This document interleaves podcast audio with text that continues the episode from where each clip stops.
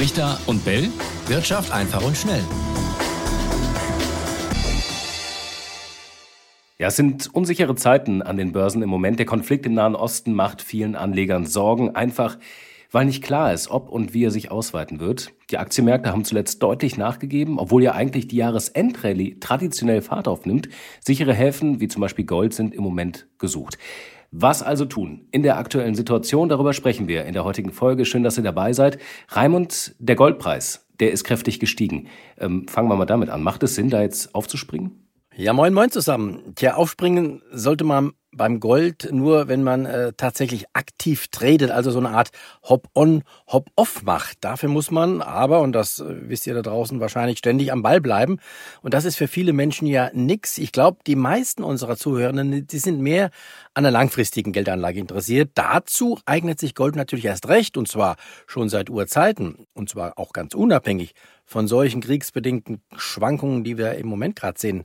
Und dazu kommt noch, Gold ist auch aus steuerlichen Gründen interessant, denn nach einem Jahr Haltefrist kann man Gewinne beim Gold, sofern sie denn anfallen, steuerfrei kassieren. Das ist bei Aktien ja anders.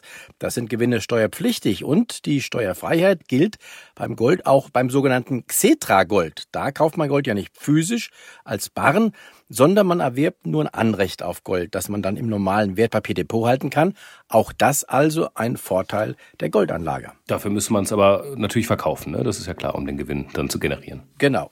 Das ist klar. Ansonsten sind auch Aktienkursgewinne in der Regel so lange steuerfrei, solange man nicht verkauft. Mhm. Als sichere Anlage gelten ja auch US-Staatsanleihen, haben wir auch immer mal wieder drüber gesprochen. Deren Verzinsung war ja zuletzt so hoch wie seit vielen, vielen Jahren nicht mehr. Vielleicht nochmal zur Erklärung für alle, die bisher vielleicht nur in Aktien investiert haben. Wie kann man da teilhaben und lohnt sich das jetzt besonders?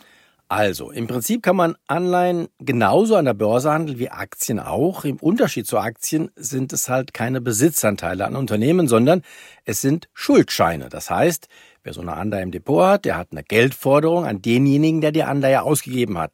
Dieser Schuldner, der muss dann den darin festgelegten Betrag an einem ebenfalls festgelegten Datum ganz klar zurückzahlen.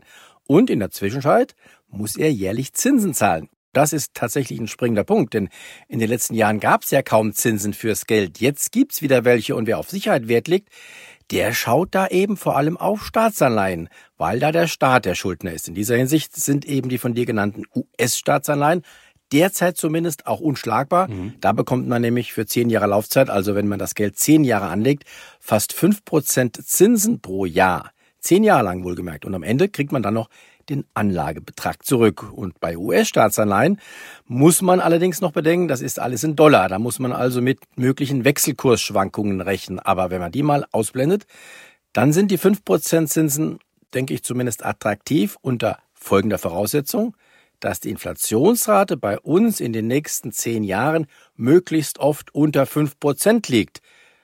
Je deutlicher darunter, desto besser, damit es auch einen Realzins gibt. Momentan ist das ja noch nicht der Fall, aber darauf setzt man dabei eben.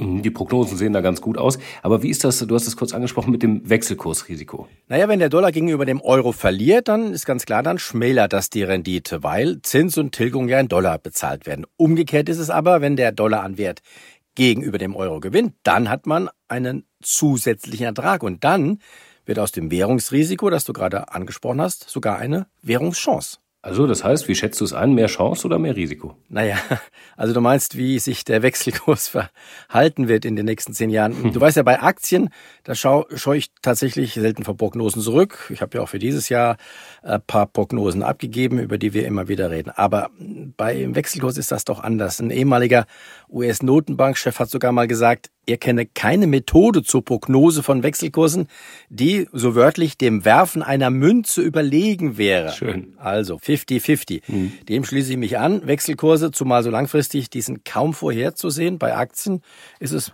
meiner Ansicht nach anders. Ja, Inflation klang gerade schon an. Wie ist das denn da? Also in dem Zusammenhang spielt es ja auch eine große Rolle. Kannst du da oder wie sind da im Moment die Prognosen für alle, die es nicht verfolgt haben? Genau, du hast ja gerade gesagt, die Chancen stehen gar nicht schlecht, dass es unter fünf Prozent in den nächsten zehn Jahren, zumindest in den meisten Jahren sein wird. Naja, Klar, äh, es gibt Chancen. Langfristige Inflationsprognosen sind trotzdem äußerst schwierig. Ich erwarte zwar, dass die Inflation in den nächsten zehn Jahren auf jeden Fall schon mal höher sein wird als in den vergangenen zehn. Ich glaube, da sind wir uns einig, äh, schon allein wegen der CO2-Besteuerung, die ja immer mehr zunimmt. Aber ob tatsächlich die Inflation über oder unter fünf Prozent pro Jahr liegen wird, das kann ich dann nicht vorhersagen. Die Chance dafür, dass sie unter fünf Prozent liegen wird, die sehe ich aber durchaus. Es könnte tatsächlich sein, dass wir jetzt so eine Art Höhepunkt gesehen haben. Ja, und zumindest das, was die, was die Zentralbanken sagen mit Blick auf die Erwartungen der nächsten Jahre, liegt ja dann auch irgendwo in dem Bereich zumindest unter fünf Prozent. Naja, Moment, aber die müssen das ja sagen. Die müssen ja. das ja sagen, weil die müssen ja auch davon ausgehen, dass die Leute glauben, aha, die Notenbankpolitik der letzten Jahre, äh, vor allen Dingen die, die Strenge jetzt, die Zinssteigerung, die haben Erfolg und deswegen müssen die Notenbanken sagen, wir werden das schaffen, dass wir also wieder in unserem Bereich von zwei Prozent kommen. Warten wir es mal ab. Ja, fair, fair enough, muss man sagen, tatsächlich an der Stelle ähm, gebe ich dir recht.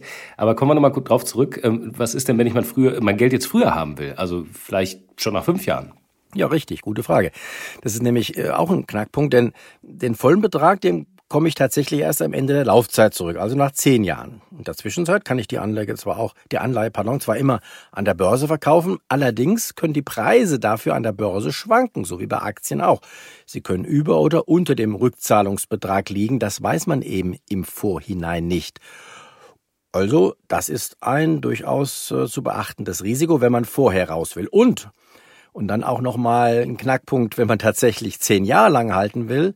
Da gibt's nämlich auch noch einen. Du weißt ja, ich persönlich rechne irgendwann in der Zukunft mal mit einer Art Reset mhm. unseres Geldsystems. Also das ist dann ähnlich wie man, wenn man ein Handy auf die Werkseinstellung zurücksetzt. Und im Zuge eines solchen Resets, da könnten Anleihen eben nicht mehr zu 100 Prozent zurückgezahlt werden. Im Moment hält das zwar kaum jemand für möglich, ich aber schon, doch wann das der Fall sein wird, das weiß auch ich nicht.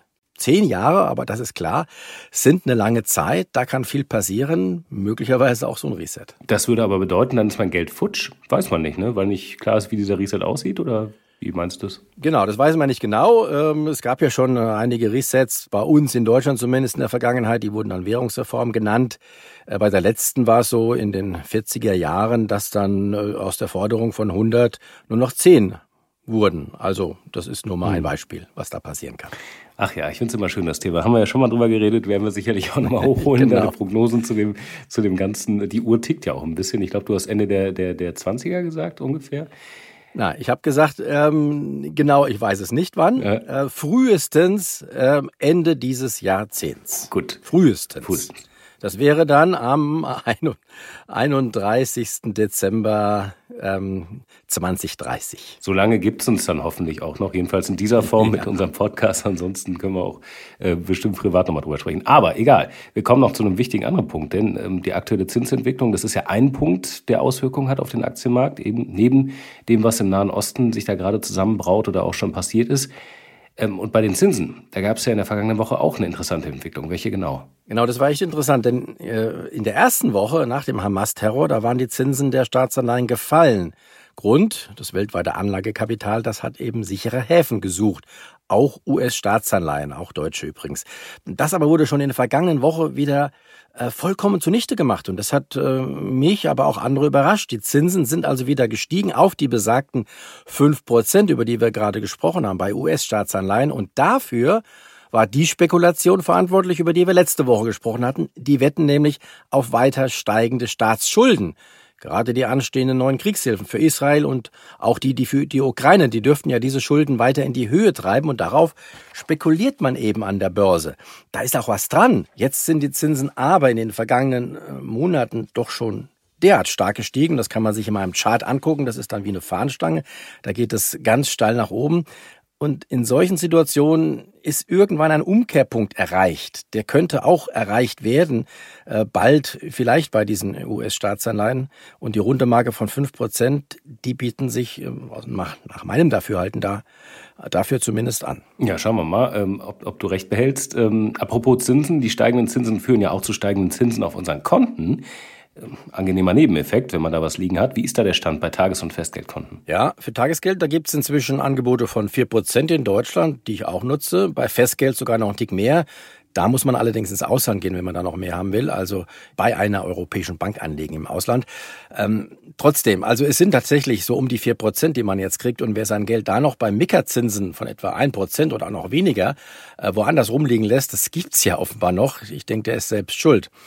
Ähm, man muss allerdings sagen, das sind natürlich Konten, die ganz klar nicht für die langfristige Anlage gedacht sind, sondern eher für Notgroschen, an die man jederzeit rankommen möchte. Wir haben darüber gesprochen, dass die Aktien im Moment auf, auf Talfahrt, naja, so krass kann man es auch nicht sagen, aber es geht auf jeden Fall doch merklich runter, aber nicht bei allen Titeln. Das ist ja meistens so, es gibt dann immer Gewinner und Verlierer. Ähm, die Rüstungsunternehmen, die profitieren im Moment von der aktuellen Entwicklung, von dieser Unsicherheit, schon seit dem Ukraine-Krieg sehen wir das ja. Äh, zum Beispiel Rheinmetall, oder? Das ist doch eigentlich ein exemplarisches ähm, Beispiel. Ja, ich glaube, da haben wir auch schon mal drüber geredet. Im Moment sind es, glaube ich, 150 Prozent äh, Kursgewinn bei Rheinmetall seit Beginn des Ukraine-Kriegs im letzten Jahr. Aber Etienne, ganz ehrlich, was soll man damit anfangen? Meinst du, man soll deswegen trotzdem in Rüstungsaktien oder man sollte das, deshalb in Rüstungsaktien investiert sein? Das ist die ethische Frage, die es da immer, glaube ich, zu diskutieren genau. gibt ne, an der Stelle. Und äh, da glaube ich, also ich bin äh, dagegen, also auch wenn man damit Gewinne macht, aber klar, hm. kann man machen. Vielleicht noch als letzten Punkt, weil es auch vergangene Woche wieder aktuell geworden ist, der digitale Euro. Äh, da gab es ja wieder neue Inhalte. Die EZB hat darüber gesprochen und sich da jetzt erstmal weiter entschieden, äh, das, das zu verfolgen, auch wenn es da wohl noch mindestens ja, zwei, drei Jahre dauern wird, bis da tatsächlich mal was in Umlauf kommt an digitalem Geld von der ähm, Zentralbank. Aber das Ganze gilt als Gegenentwurf zu Kryptos. Vielleicht deswegen nochmal die Frage, was ist mit Bitcoin und Co? Ist da im Moment ähm, vielleicht ein Investment was wert? Okay, ähm, vielleicht noch einen ganz kleinen Einschub vorweg. Der Digi-Euro, den du gerade angesprochen hast, der wird ja mit den sogenannten Kryptowährungen, die du ja auch ansprichst, wenig gemeinsam haben. Allenfalls vielleicht ein paar technische Features. Das muss man dann sehen. Und ob uns der Digi-Euro tatsächlich einen zusätzlichen Nutzen bringt, das halte ich für fraglich. Darüber haben wir ja in der Folge, ich glaube, das 29.06. war es, schon mal gesprochen. Wer will, kann da noch mal reinhören. Aber jetzt zu den Kryptos. Die sind äh, für die breite Masse als Währung auch nicht geeignet, die zumindest nicht als Währung, die man zum Bezahlen verwendet. Sie sind allenfalls ein Anlage- oder Spekulationsobjekt, nämlich in der Hoffnung auf Gewinne. Insofern ist vor allem der Bitcoin, denke ich, vergleichbar eher mit Gold, wenn auch mit dem Unterschied, dass der Bitcoin keinen inneren Wert hat wie Gold etwa und dass es hier viel, viel größere Kursausschläge in beide Richtungen gibt. Auch darüber berichten wir ja laufend. Wer mit solchen Kursausschlägen leben kann, na, dem möchte ich nicht abraten davon. Beim Bitcoin gibt's aber noch was Interessantes tatsächlich zurzeit. Das sind nämlich die Pläne der etablierten Banken und Investmentfirmen, die wollen im großen Stil ja Bitcoin-Fonds in Form von ETFs auflegen. Was bedeutet das? Nun, dann braucht man nicht mehr tatsächlich Bitcoins kaufen, sondern man kann in seinem ganz normalen Wertpapierdepot einen solchen Fonds halten. Und da hat dann die amerikanische Wertpapieraufsicht SEC gerade eine Prüfung laufen. Und wenn die von ihrer Seite aus grünes Licht gibt, dann könnte das tatsächlich erstmal einen weiteren Schub für den Bitcoin bringen. Denn wenn dann solche Fonds kommen, dann gibt's meistens auch einen Kursschub nach oben. Wer darauf spekulieren will, bitteschön. Es gab übrigens einen solchen Schub bereits vor kurzem, allein wegen des Gerüchts, die SEC, die hätte grünes Licht gegeben, äh, was sich dann als falsch herausstellte. Auch das zeigt, wie doch der Bitcoin-Kurs eher von Psychologie und von Spekulation bestimmt wird. Also haben wir wieder vieles mitgenommen für heute. Ähm, schreibt uns gerne eure Gedanken dazu. Worauf setzt ihr in diesen unsicheren Zeiten? Brichter und Bell ntv.de. Sind wir gespannt auf eure Meinung und sagen bis nächste Woche. Ciao, ciao, bis dahin. Brichter und Bell. Wirtschaft einfach und schnell.